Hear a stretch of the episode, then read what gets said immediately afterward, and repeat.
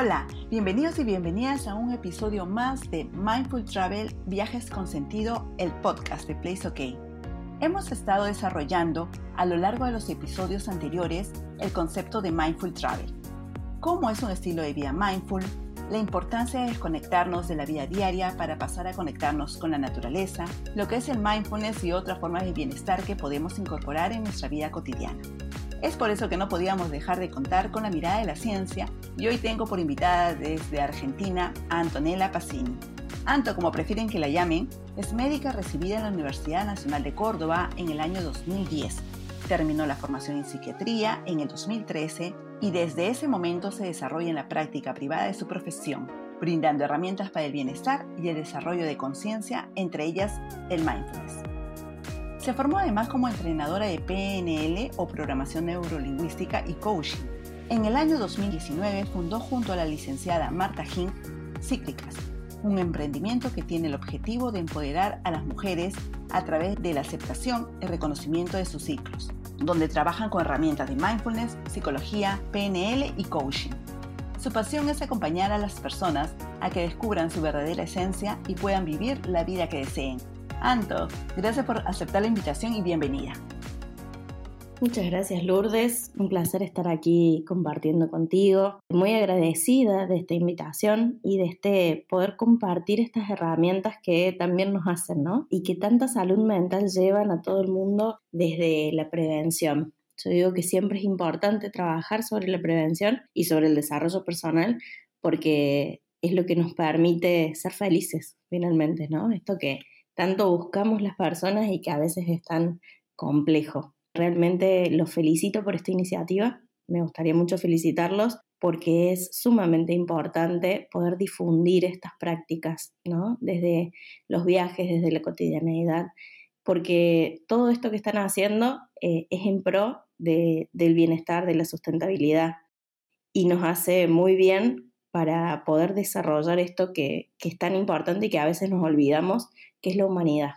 Así que espero que mucha gente, a partir de escuchar estos podcasts, a partir de, toda esta iniciativa, pueda conectar con estas herramientas que nos permiten vivir una vida plena, ¿no? Esta plenitud a veces tan difícil, pero que está al alcance de nuestras manos. Así es, Antonella, de verdad, muchísimas gracias por contribuir con nosotros en este objetivo. Estamos preparando ese podcast con mucho cariño, con, con esa mira porque no es tan difícil. Ahora que conversemos con Antonella se van a dar cuenta de eso y precisamente antes de pasar al tema de hoy, que es la atención plena, creo que es necesario empezar por entender cómo funciona nuestra mente y en especial cómo funciona hoy en un mundo donde vivimos con prisas, donde los niveles de estrés y ansiedad en la sociedad han alcanzado cifras alarmantes. Pero como la mente es tan compleja, Quisiera que por favor nos centremos en esa mente dualista, en esa mente que no se calla nunca y que nos hace vivir la mayor parte del tiempo en piloto automático. ¿Por qué se da esto, Antonella? ¿Cuáles son los procesos internos de nuestra mente? Muy bien. Es bien complejo explicarlo y que quede claro, pero vamos a tratar de simplificarlo. A mí me gusta siempre hablar de que la mente es un sistema y es un sistema que está constantemente protegiéndonos, ¿sí? ¿Qué busca nuestra mente? El equilibrio. Y busca mantenernos en equilibrio para que podamos seguir con vida. Generalmente en esta vida que llevamos y em, no es de, de poca relevancia todo este proceso de pandemia, todo lo que ha implicado para nuestra mente el confinamiento, ¿qué sucede en la cotidianeidad y cuando estamos en piloto automático con esta mente? En general la sobrecargamos. La sobrecargamos de información, la sobrecargamos de exigencias, y esta mente que intenta sostener el equilibrio empieza un proceso en donde esa sobrecarga le dificulta cada vez más sostenerse en ese equilibrio. Ahí es cuando activa mecanismos que tienen mucho que ver con esta palabrita que conocemos tanto que es el estrés. El estrés es un proceso natural que en general nos protege de cualquier elemento externo que pueda agredirnos. Pero cuando este estrés se torna crónico y cuando estas cargas superan la resistencia que tiene tanto nuestra mente como nuestro cuerpo, ¿qué sucede? Empezamos a percibir distinto. Nuestro cerebro queda en un estado de hiperalerta. Yo les digo siempre que estamos así como un poco irritables y que ante cualquier cosa ladramos, ¿no? Esta sensación, por lo menos en, la parte clínica, surge y surge muy habitualmente. Y lo vemos quizás con las personas de nuestro alrededor y lo vemos en nosotros mismos. Empezamos a sentir esto de que estamos en esta hiperalerta. Estamos quizás sentados y sentimos como un motorcito interno y es esta mente que no puede parar de pensar. Esto sucede por una hiperestimulación del hemisferio izquierdo. Nuestro hemisferio izquierdo, cuando estamos en este estado de estrés, ¿qué hace? Piensa, piensa, piensa. ¿Y cómo responde la mente? Pasa de un pensamiento a otro y va perdiendo la claridad y va perdiendo esta conexión con la realidad. Entonces ponemos, yo en play la película mental y algo que se llama el foco narrativo de nuestra mente empieza a contarnos historias ¿no? Entonces estoy, mando un mensaje de WhatsApp y de golpe no me responden y activo el play y empiezo a estimular esta mente. Y mi mente, ¿qué hace? Empieza a rumiar. No me responde porque se enojó. Y empiezo a contarme una historia y esa historia activa una emocionalidad. Y esa emocionalidad activa una percepción del entorno. Y esa percepción del entorno activa comportamientos que en general son comportamientos adictivos. Este sistema, que es esta mente, se hiperestimula y estamos constantemente en este piloto automático, en esta autopista por la que vamos, sin frenar. Entonces, el sistema que hace se sigue, sigue sobrecargando. Se sobrecarga una vez, otra vez, y cada vez disminuye más la resistencia. Y en ese momento es donde empiezan a aparecer los síntomas. Estos síntomas que implican información, que es importante, muy importante tenerlos en cuenta. ¿sí?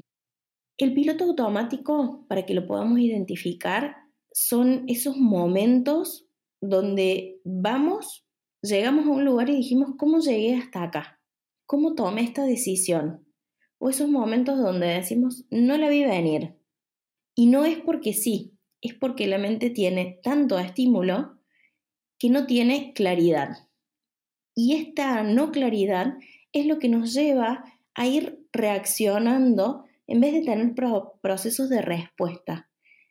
¿Sí? Vamos en acción tras acción y nos convertimos en hacedores humanos y dejamos de ser humanos. Y esta es la base de muchas de las patologías interesantísima y creo que muy, muy clara la explicación, Antonella, a pesar de que la mente tiene miles de procesos, tiene miles de estructuras y sería súper complejo tratar de resumirlo, pero creo que ha quedado demasiado claro. La mente como sistema con un impacto directo en el cuerpo. O sea, esto es algo que debemos recordar. Quienes están escuchando este podcast, por favor, ténganlo muy presente. No es algo de que simplemente estoy pensando, dejo ir los pensamientos, me invaden, sí, pan viene. No, esto tiene una relación directa, un impacto directo con el cuerpo y es evidente que esa forma de comportamiento de nuestra mente no es positiva del todo, ¿no? Ya lo dijo Antonella, o sea, la ansiedad per se es buena, los trastornos de ansiedad son el problema, o cuando vivimos en un estado de estrés permanente, porque es como vivir en un estado de alerta todo el tiempo. Y cuando nos dejamos ahogar en pensamientos que la mayor parte del tiempo o están, nos llevan al pasado o nos llevan al futuro, un futuro que ni siquiera existe, allí es el problema. Entonces, Antonella quisiera que precisamente nos dé más detalles de cómo esa relación que se da entre la mente y el cuerpo se plasma, sobre todo cuando estamos viviendo en esto que nos has contado en piloto automático, con pensamientos recurrentes y rumiantes, ¿qué efectos podemos ver en el cuerpo físico cuando sucede todo este alboroto en nuestra mente? Es excelente, Lourdes, esta pregunta. Y creo que, es muy importante difundir esta información para poder entender. Y mm, hay un médico acá en Argentina que se llama el doctor López Rossetti, que es uno de los principales difusores en cuanto al estrés y a la ansiedad, que él habla de que nos podemos convertir en nuestros propios médicos, ¿no? Eh, que es la base también del bienestar y de generar conciencia, de ser conscientes. Nosotros decimos que tenemos que tornarnos traductores de nuestro cuerpo y empezar a escuchar la información que nos brinda. Cuando nuestro cerebro está hiperactivo y cambia esta percepción de la realidad, cambiamos automáticamente nuestras conductas y nuestros hábitos. Cambian así, por ejemplo, las conductas alimenticias, empezamos a sentir menos motivación, entonces quizás hacemos menos ejercicio. Estamos sintiendo que cualquier cosa exterior se convierte en una alerta y se convierte en un problema. Entramos en algo que llamamos esta mente catastrófica, ¿no? Este miedo constante. Cuando el organismo se da cuenta de este desequilibrio, ¿cómo responde? A través de información. Activa las alarmas y nos dice, cuidado, acá hay algo que hay que revisar. ¿Y cómo podemos nosotros darnos cuenta de esa información? Observando los síntomas.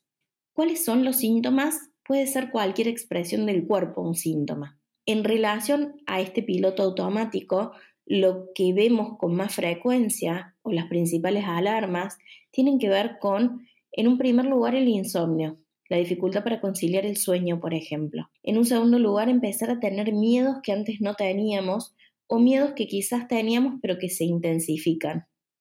Que esto es un proceso muy común y que lo estamos viendo en, este proceso pandémico, ¿no? Hay muchas personas que quizás antes eh, no tenían miedo del virus en un primer momento y ahora empiezan a ya tener, estar más activadas, ¿sí? Es porque se fue, fue aumentando este estrés y ya se convirtió en estrés crónico.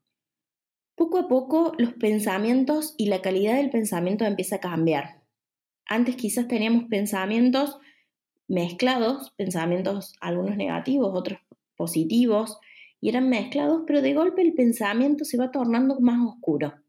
Y entramos a lugares que quizás antes no habíamos entrado, ¿no? Inclusive pensamientos de ¿para qué vivo? sensación de vacío. Y esto poco a poco que empieza a suceder en la mente va trasladándose también al cuerpo. Y acá hay un concepto que es muy importante que tiene que ver con el órgano de choque. Cada uno de nosotros va a tener una expresión sintomática que va a ser más frecuente, ¿no? Eh, generalmente nos pasa que cuando estamos más nerviosos o nos duele el estómago, a otras personas les duele la cabeza, a otras personas presentan infecciones urinarias, otras personas se contracturan. Este tipo de síntoma que se va a producir en el organismo, en el cuerpo, tiene que ver con esto. ¿Cuáles son mis órganos más sensibles? ¿Sí? Ante todo este fenómeno mental de este piloto automático, una de las cuestiones que tenemos que tener en cuenta es que bajan las defensas. Entonces vamos a estar también más propensos a contraer infecciones. Y esto es fundamental para tener en cuenta, porque muchas veces decimos, ay, tengo faringitis, pero no tiene nada que ver con el estrés. Y a veces sí tiene que ver con el estrés, y a veces sí tiene que ver también con la ansiedad. Es muy importante para entender el, el síntoma comprender que la mente y el cuerpo son una sola cosa y que funcionan todo el tiempo en conjunción. Todo lo que impacta sobre la mente va a tener un impacto corporal y aquello que impacta en el cuerpo va a impactar sobre la mente. Y más allá de eso, también somos seres espirituales. Y en esta espiritualidad es muy importante esto de adquirir estas herramientas para poder conocernos y poder convertirnos en traductores y en nuestros propios médicos.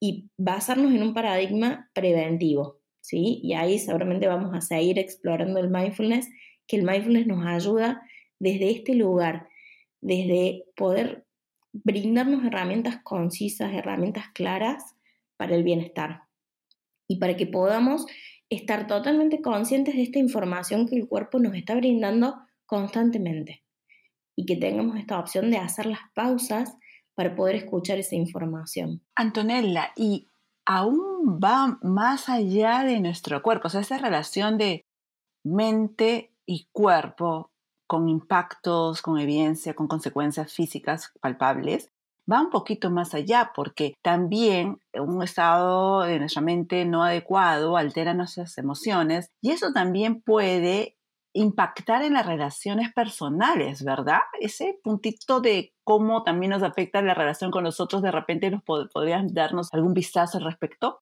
Por supuesto, y, es así, ¿no? Eh, imagínate, Lourdes, que uno está en un estado hiperreactivo. Estamos como si fuéramos leones enjaulados. Desde ese lugar, ¿cómo voy a estar yo con mi entorno? ¿No?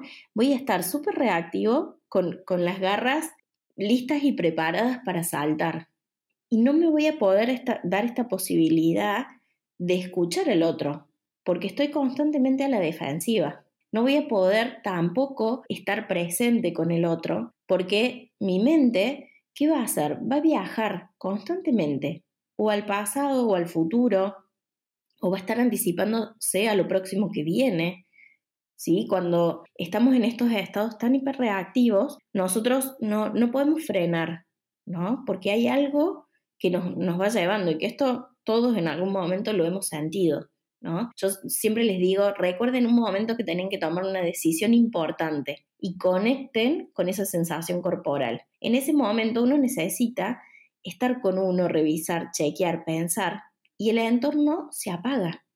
Y las relaciones y los vínculos se apagan, ¿no? Estamos sumamente enojones, agresivos, irritables, eh, con muchísima dificultad de generar empatía, de activar esta parte tan importante de nuestro cerebro que se llama neuronas en espejo, que nos anticipa y que nos ayuda en las conductas sociales.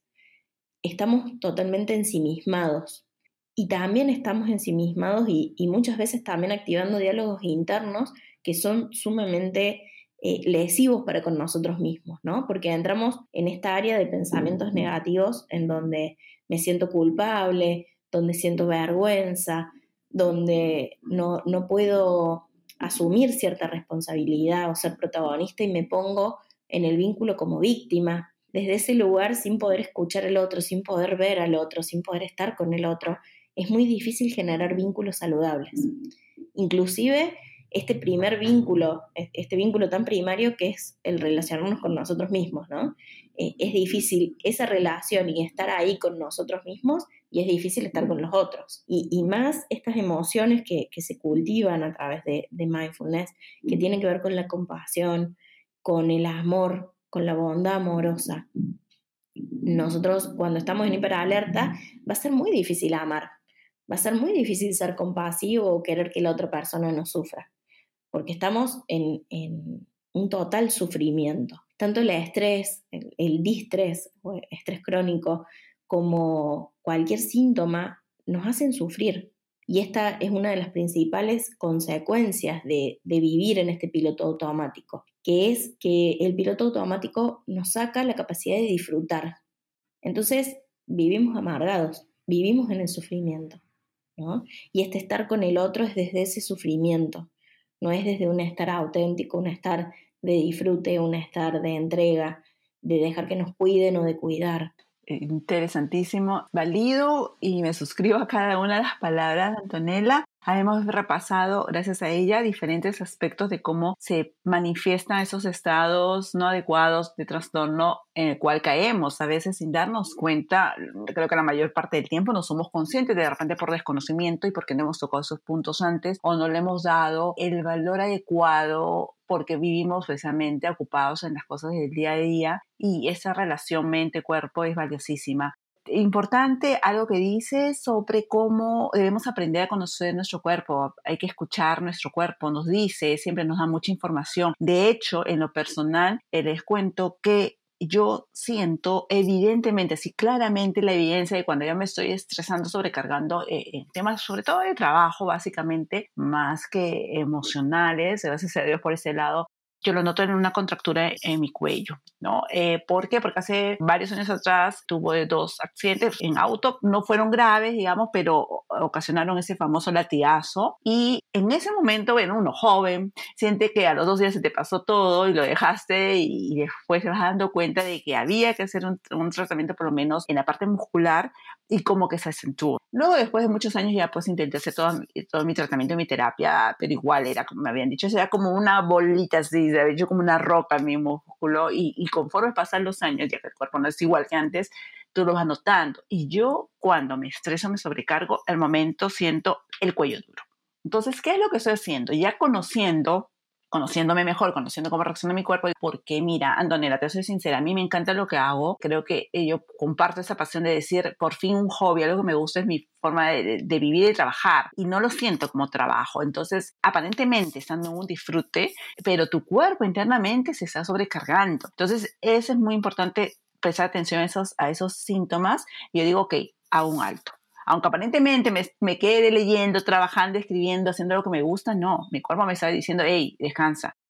Y hago pues paro antes de tomar una pastilla. Ahora lo que estoy haciendo es que practico yoga, algunos estiramientos y de verdad que es, es mágico porque me siento bastante bien. Entonces, eso es muy importante para las personas que aprendan las respuestas de su cuerpo y creo que a confiar en el poder sanador que tiene nuestro cuerpo, ¿no? Es todo como un sistema completo de maravilloso y para los que quieran conocer un poco más del tema, aprovecho en recomendarles un documental de Netflix que se llama Heal, que me parece súper, súper adecuado, donde nos presenta precisamente cómo nuestro cuerpo y la mente tienen relación.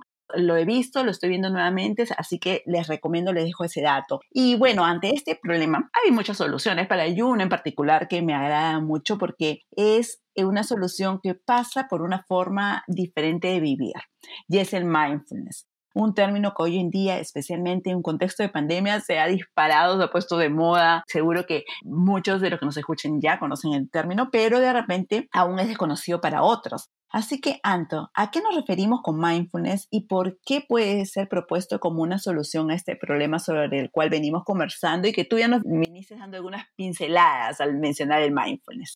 Muy bien, qué tarea difícil esto de eh, poder definir el mindfulness, ¿no? Yo siempre les recomiendo, eh, escuchen todas las definiciones, practiquen y hagan su propia definición, porque mindfulness es una experiencia, ¿no? Es, entender que es una experiencia. Eh, si la vamos a definir más técnicamente y según las definiciones de John Kabat-Zinn, que, que ya les voy a contar quién es, decimos que mindfulness es tener la intención de estar en el momento presente con una atención focalizada y abierta y con ciertas actitudes, como por ejemplo el no juzgar, una actitud de mente de principiante, una actitud generosa. Mindfulness viene y tiene sus orígenes en la cultura oriental y John Kabat-Zinn es quien es uno de los pioneros y quien construye el puente entre Occidente y Oriente y trae las bases y algunos de los fundamentos de la práctica de mindfulness y la empieza a aplicar en algunos pacientes en Estados Unidos. Y empieza a observar que justamente esta práctica de mindfulness reducía significativamente el estrés y la ansiedad.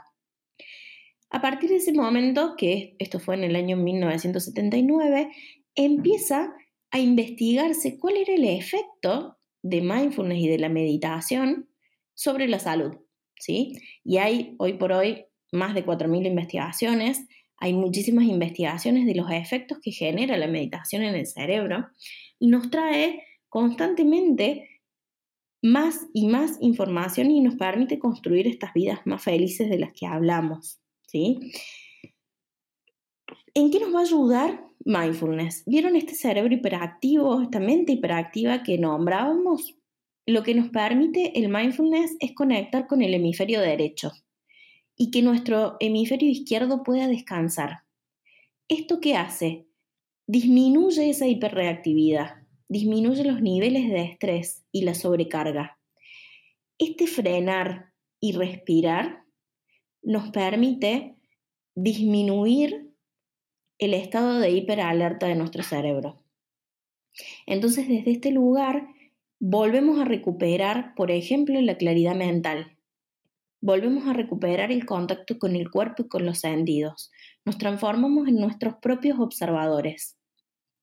Y desde ese lugar empezamos a hacer menos y a hacer mucho más.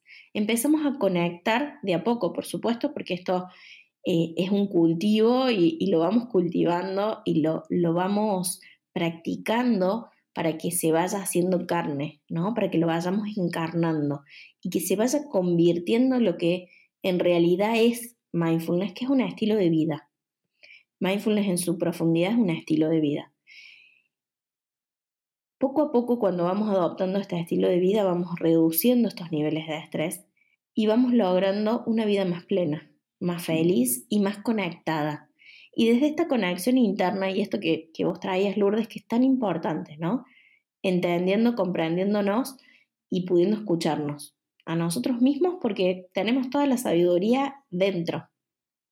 Y quizás en este momento nos enseñan a que tenemos que escuchar mucho, que tenemos que aprender, que tenemos que tener mucha información. Y perdimos este contacto con esta sabiduría profunda. Mindfulness nos invita a explorar esa sabiduría profunda a través de un estilo de vida, ¿no? Y para los que deseen profundizar también sobre este tema del mindfulness con ejemplos muy prácticos, les recomiendo también otro documental de Netflix del estrés de la felicidad. Uno de los protagonistas es Matthew Ricard, considerado el hombre más feliz del mundo, y habla sobre los procesos de meditación, desde donde nos mencionaba pues este, Antonella de cómo es el origen, ¿no? Es, es una práctica de verdad que más que ser considerado una técnica de relajación o una forma de meditación, es un estilo de vida. Es un estilo de vida ancestral, practicado desde miles de años. Principalmente se ha explorado mucho sobre su práctica formal en sus inicios, luego ya ha pasado a ver cómo se interesa en la vida diaria, pero en realidad existe desde que nacemos. O sea, el mindfulness es una condición natural.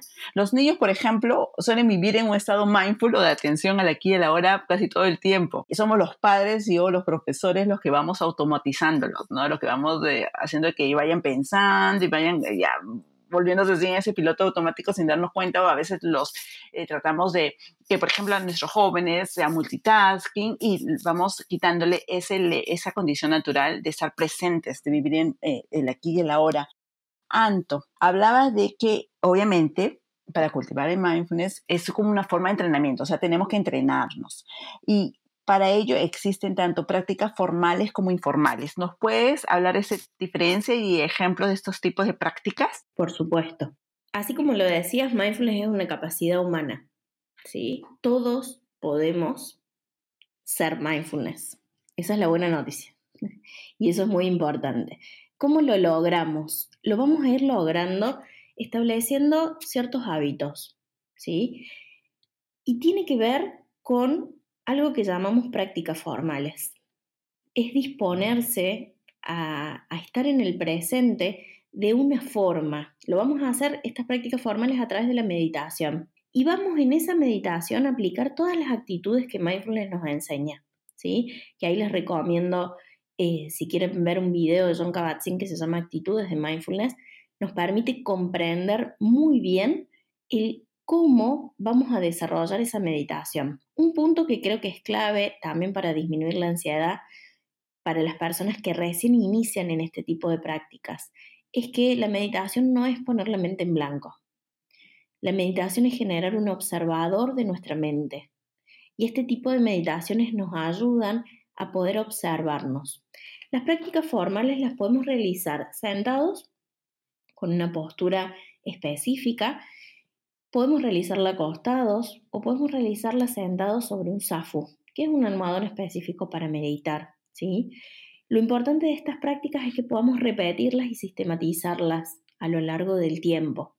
Durante algún tiempo y, sobre todo en relación a, la evidencia científica, se hablaba de que estas prácticas es mejor realizarlas durante 45 minutos. Hoy por hoy hay, digamos, algunas, algunas voces que nos hablan y que se van flexibilizando y que nosotros los invitamos siempre a que puedan construir su propia meditación y que puedan empezar este proceso sin la sobrecarga de la expectativa.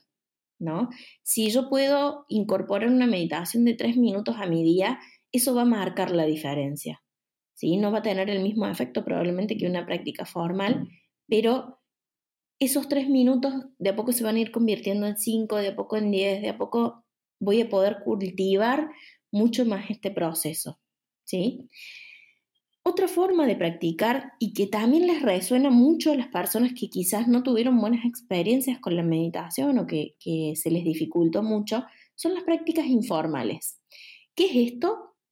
Poder convertir cualquier momento del día en un momento mindful.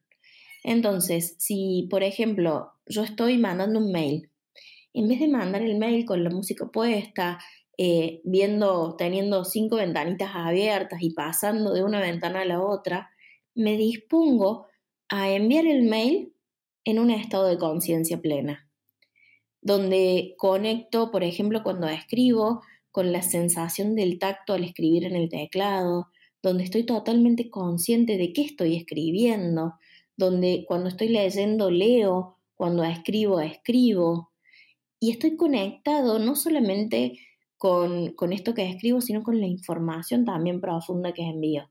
Estoy ahí, presente, en un estado de no juicio, con una mente de principiante. Y esto lo puedo aplicar a cualquier tipo de actividad que yo desarrollo durante el día. Puedo lavar los platos haciendo mindfulness, puedo salir a correr haciendo mindfulness. Y para muchas personas estas prácticas informales son una puerta de entrada muy importante a este estilo de vida. Entonces es, sumamente eh, recomendable que lo prueben, que se animen a decir, hoy voy a desayunar con mindfulness.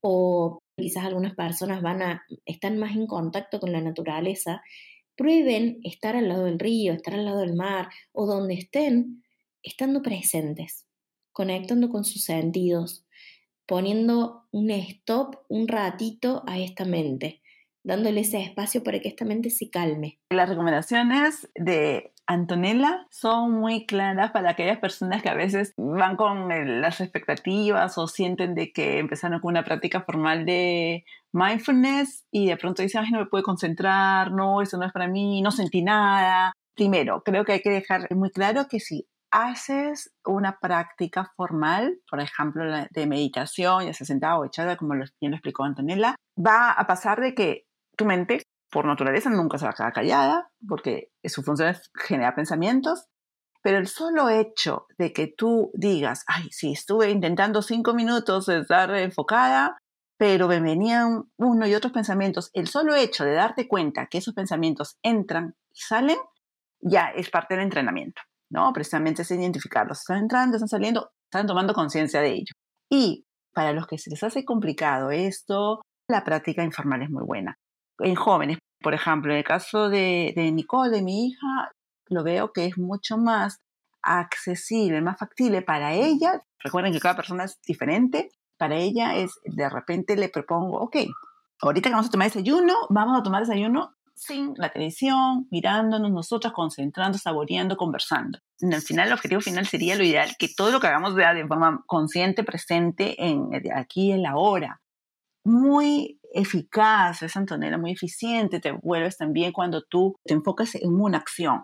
Yo debo confesar de que cuando en algún momento tenía que pasar una entrevista laboral, pues el ser multitasking para mí era una, habilidad, era, algo positivo, ¿no? Y, y, debo confesar que me acostumbré, creo que también es parte de un entrenamiento que uno mismo hace, es que yo hacía tres hasta cuatro cosas a la vez y los hacía de cierto punto bien, o sea, podía estar respondiendo un correo, podía estar escuchando música, de pronto miraba cualquier cosa, seguía una conversación, pero te das cuenta que eso no es normal, o sea, el ser multitasking no es, no es lo ideal. Para muchas personas, empresarios, emprendedores, profesionales, de repente eso sea un reto, un reto muy fuerte, el tratar de parar un momento a hacer solo algo. Por ejemplo, solemos, los que somos eh, emprendedores, trabajar cuando, por ejemplo, estamos desayunando o cuando paramos a nuestros almuerzos. Seguimos, queremos seguir ese momento usándolo para seguir ganando tiempo, que es nuestro pretexto, ¿no? Y tratamos de ir planificando y pensando. No, paremos a almorzar, a disfrutar, a degustar, a comer, a oler, a mirar colores, sensaciones de ese momento. Prueben también el dedicarse, enfocarse en una sola cosa. Como bien puso el ejemplo Antonella, si tienen que escribir una carta o responder un correo, solo eso, suena el celular o les entra un mensajito de WhatsApp, no reaccionar y al momento responder. Esperen, yo he parado y me he enfocado en solo una cosa y créanle, créanme por favor porque esto es muy cierto, parece que trabajara mejor, o sea, cumplo, lo hago más rápido y eso me ayuda a liberar mis pendientes, lo he puesto en práctica, inténtenlo, solamente con intentarlo van a empezar a ver cómo el mindfulness puede ser muy positivo para su vida, el estar en el aquí y el ahora. Y precisamente uno de los escenarios donde podemos llevar a cabo la práctica del mindfulness son los viajes. Los viajes pues se perciben como espacios donde realmente disfrutamos, por lo general, claro, si es un viaje eh, sobre todo de vacaciones, de placer, por lo general nosotros nos involucramos en un viaje para disfrutar nosotros mismos, somos muy conscientes de todas las actividades, de que ese tiempo es para nosotros y además los viajes de por sí son eh, momentos de mucho aprendizaje, sobre todo si viajamos a lugares nuevos. Hace poco estuve conversando con Phil González. Phil es uno de los mayores expertos de Instagram en el mundo. De hecho, ha redactado una guía completísima sobre Instagram, que es como lectura obligada para los que trabajan con esa red social a nivel de marketing. Él es el creador de la comunidad de Instagram más grande en el mundo, que es Eagers. Y también aunque suene paradójico, y por eso los invito a escuchar el episodio con Phil, él propone una dosis de desconexión digital en nuestras vidas. Cuando hablábamos con él sobre los viajes, me contaba que al viajar a destinos totalmente diferentes a su cultura, él vivía un proceso de inmersión total, que no le dejaba más chance que estar presente en el aquí y el ahora todo el tiempo. Por eso que los viajes, de verdad que también los recomendamos para esta práctica de estar presentes. Y Antonella, al respecto, ¿cómo podemos integrar mejor esto de los viajes o usar los viajes para potenciar este estilo de vida mindful? Muy bien, los viajes son, son esos momentos de donde, como decías vos, ¿no? Realmente conectamos y es importante esta conexión. ¿Qué nos permite un viaje? Nos permite muchas cosas, ¿no? Si ya estamos en un estilo de vida mindfulness, nos permite reforzarlo y continuar con este estilo de vida, que a veces, digamos, no, vamos a ser mentirosos, eh, los que estamos en este estilo de vida sabemos que es un, es un trabajo el poder sostenerlo, y tenemos que tener un compromiso para poder sostenerlo, ¿no? Entonces, esta posibilidad de que estos viajes estén disponibles es muy importante porque nos permite ser fieles a ese compromiso. Y si quizás no estamos en un estilo de vida mindfulness y queremos empezar a conocerlos, un viaje es una excelente oportunidad para darle a nuestra mente este stop que necesita y activar algo que se llama el sistema de recompensa del cerebro. Cuando nosotros a nuestro cerebro le damos algo que le hace bien, nuestro cerebro pide más. ¿Sí? Y que es algo, es un fenómeno que pasa mucho con la meditación. Empezamos a meditar y, de a poco vamos como necesitando meditar, porque nos damos cuenta que es un momento de, de bienestar.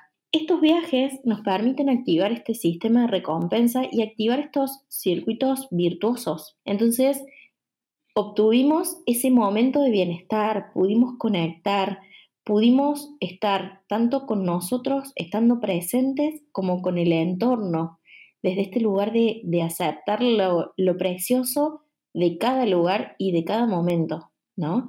Con, este nivel de mm, gratitud hacia la vida y activamos automáticamente nuestro circuito de recompensa.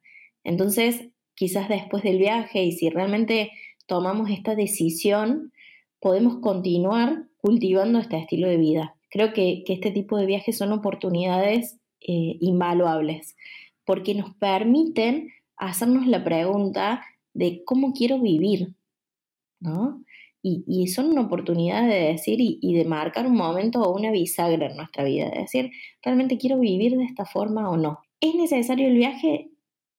No es sumamente necesario porque pueden decidirlo en este momento, pueden empezar a comprometerse en este momento, pero sí es una oportunidad invaluable de poder experimentar a, través de este estilo de viajes un estilo de vida.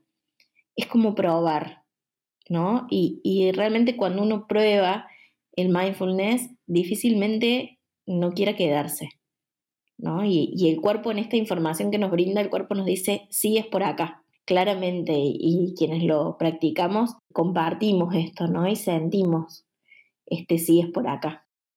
Ya, sí es. Y además, Recuerden que el tema de los viajes también puede ser a lugares cercanos, a mm, redescubrir incluso su ciudad. Nosotros cuando estuvimos diseñando la primera experiencia de Mindful Travel aquí para Lima, estábamos buscando espacios verdes en Lima.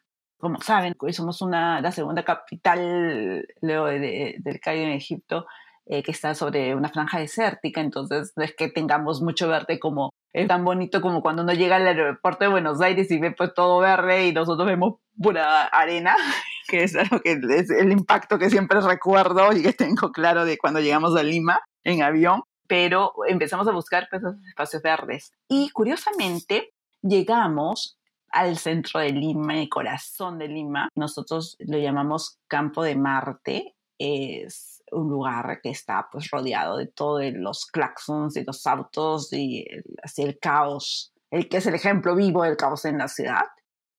Y redescubrimos ese espacio. Es un área, es un parque grande que tiene cierta cantidad, cierta densidad de árboles que buscábamos y en verdad es maravilloso. Entra, tú entras a lo que es el parque y es como que los árboles te envuelven en una burbuja de silencio el cono de silencio de Maxwell Smart. Entonces entras y es silencio, escuchas a los pajaritos, no parece que estuvieras en el caótico centro de Lima. Salir a caminar por el, barrio que, que, te gusta, por la ciudad que te gusta, pero haciéndolo de forma consciente.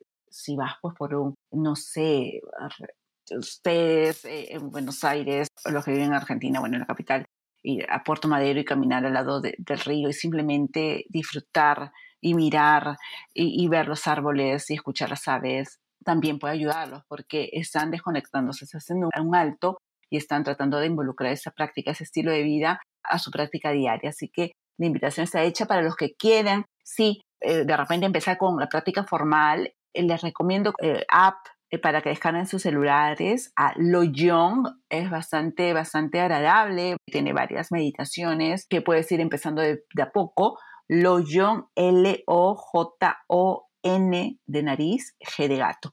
Y como dijo Antonella, podemos escuchar y hablar del tema, pero hay que practicarlo, hay que entrenar. Así que quiero abusar tanto de tu amabilidad, ya que cuando hablamos de cambios de vida, de transformación, las palabras se las puede llevar el viento, la práctica creo que es lo que realmente eh, nos va a ayudar a esa transformación personal y profesional. Y por ello quisiera pedirte que nos des cinco minutitos para que nos introduzcas en una experiencia meditativa. Tal vez una enfocada en los sonidos, ¿te parece, Anto? Perfecto, me encanta la idea para que, puedan saborear un ratito de esta experiencia.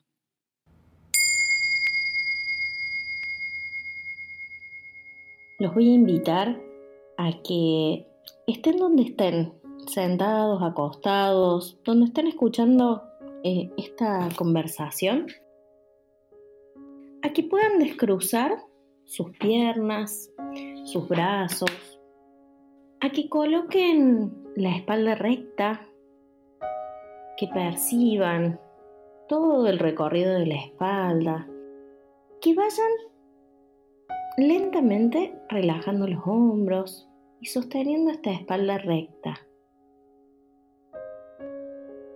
La cabeza acompaña esta rectitud de la espalda y quizás podemos con los ojos abiertos mirar a un punto fijo o quizás cada uno de ustedes quiera cerrar los ojos. Y cada uno a su propio tiempo, a su propio ritmo, puede ir conectando con la respiración, llevando su atención a la inhalación, percibiendo cómo el aire va ingresando por las fosas nasales, percibiendo las características de este aire y sintiendo cómo va ingresando a nuestro cuerpo y cómo lentamente va saliendo a través de la exhalación. Sostengan su atención ahí, en la respiración. Y quizás puede que surja algún pensamiento, alguna sensación. Simplemente van a observarla como si fueran nubes en el cielo, las vamos a dejar ir. Y vamos a ir practicando el dejar ir y el volver nuestra atención a la respiración.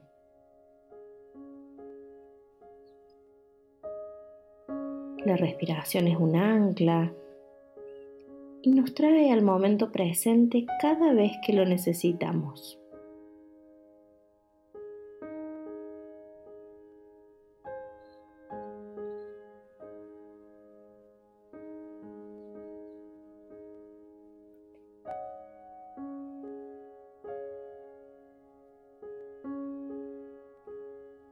Poco a poco los voy a invitar a que amplíen su atención y que la lleven hacia los sonidos del ambiente en el que se encuentran.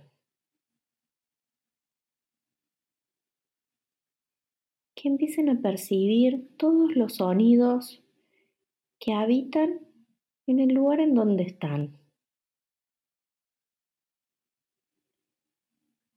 Perciban su intensidad, el tono, quizás puedan sentir su vibración. Y sostengan su atención en estos sonidos.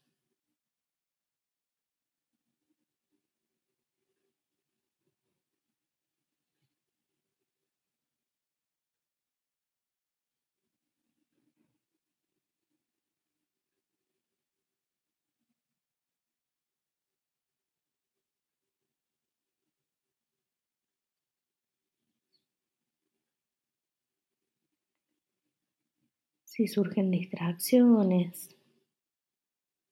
si surgen pensamientos, simplemente los observamos y los dejamos ir,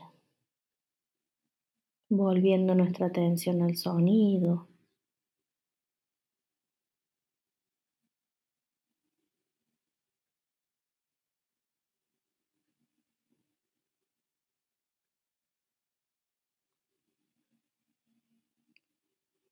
Cuando conectamos con nuestros sentidos, le permitimos a la mente que se calme.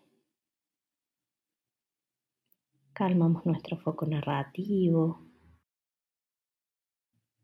Quizás percibiendo sus sonidos puedan encontrar el silencio.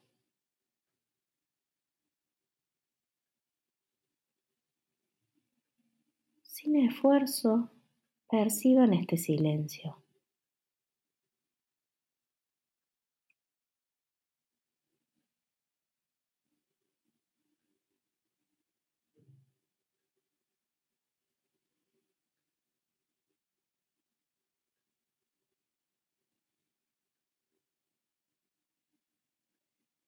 No hay necesidad de hacer nada, no hay necesidad de responder,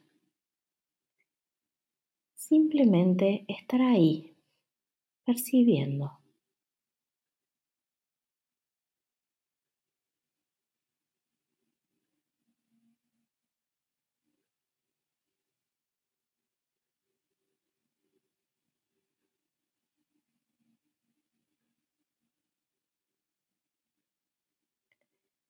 Y cuando estén preparados y estén listos, cada uno a su propio tiempo, van a volver el foco de la atención hacia la respiración.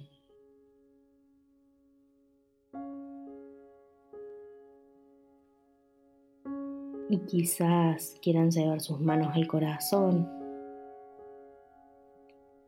y poder agradecer el haberse tomado esta pausa.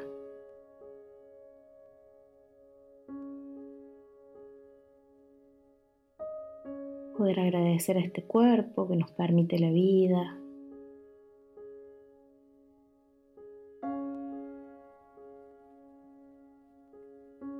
Y poco a poco vamos ampliando la atención y quizás podemos realizar algún movimiento con los dedos de los pies, los dedos de las manos e ir retornando a este momento presente y volver a activar nuestros sentidos. Desde ya muchas gracias por esta pausa, por este presente y por compartir.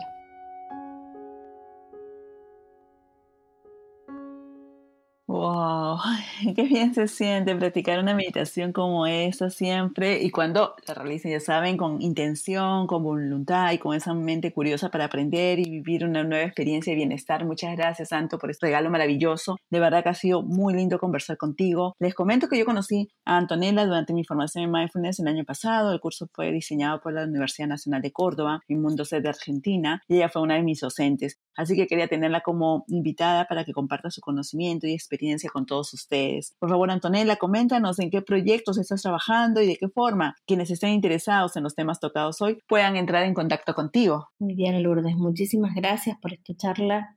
Me encantó. Sinceramente, me, encanta esta iniciativa que están teniendo. Gracias. Por otro lado, estamos tratando de llevar esta cultura mindfulness, ¿no? y haciendo programas que nos permitan este desarrollo personal y este autoconocimiento y esta conciencia que es tan importante para, poder ir gestando esta comunidad mindful en una página que se llama Épica Desarrollo Humano, junto a la licenciada Marta Hink. Y lo que vamos a hacer es el poder anexar otras herramientas como programación neurolingüística y coaching al mindfulness. Así que probablemente lancemos los programas que tienen que ver con PNL consciente y coaching consciente para poder ampliar esta cajita de herramientas de la vida. Y es mi gran pasión esto de, brindar herramientas y de poder construir vidas que merezcan ser vividas. ¿no? Así que bueno, los proyectos siempre van en, en torno a eso. Y desde Cíclicas siempre estamos generando talleres de autoconocimiento, así que las invitamos, Cíclicas es para mujeres, invitamos a todas las mujeres que quieran participar, tanto de nuestros círculos de mujeres como de los talleres para, compartir y poder conocerse. Ok, entonces están en las redes sociales cíclicas, es con Y, ¿verdad, Antonella? Si repasamos tus redes sociales, por favor, para no perder contacto con ustedes y con los maravillosos proyectos que se vienen. Cíclicas con Y, la primera, guion bajo mujeres, y por el otro lado, épica, desarrollo humano todo junto. Perfecto. En Instagram y Facebook también. Perfecto. Bueno, así llegamos al final de este episodio. Gracias por acompañarnos y sigamos en contacto a través de Facebook, Instagram, YouTube y Pinterest. Nos encuentran como Place OK y en Twitter como Play-OK. Y en TikTok promovemos la tenencia responsable de animales. Nos encuentran como Benito y sus amigos o arroba PlaceOK. Los invito también a visitar nuestra web www.estudio.placeok. Esa es nuestra otra web, pero en esa tenemos justo montada nuestra Mindful Academy, las experiencias y los productos Mindful. En la web placeok.travel sí es donde compartimos y promovemos los viajes responsables, los viajes conscientes de transformación. Y bueno, nos encontramos Dios mediante un nuevo episodio de Mindful Travel Viajes con Sentido, el podcast de Place OK Recuerden, tener una vida plena y feliz no es tan difícil como parece. Bye bye y buenos viajes. Bye bye, Antonella. Gracias. Muchísimas gracias. Chao.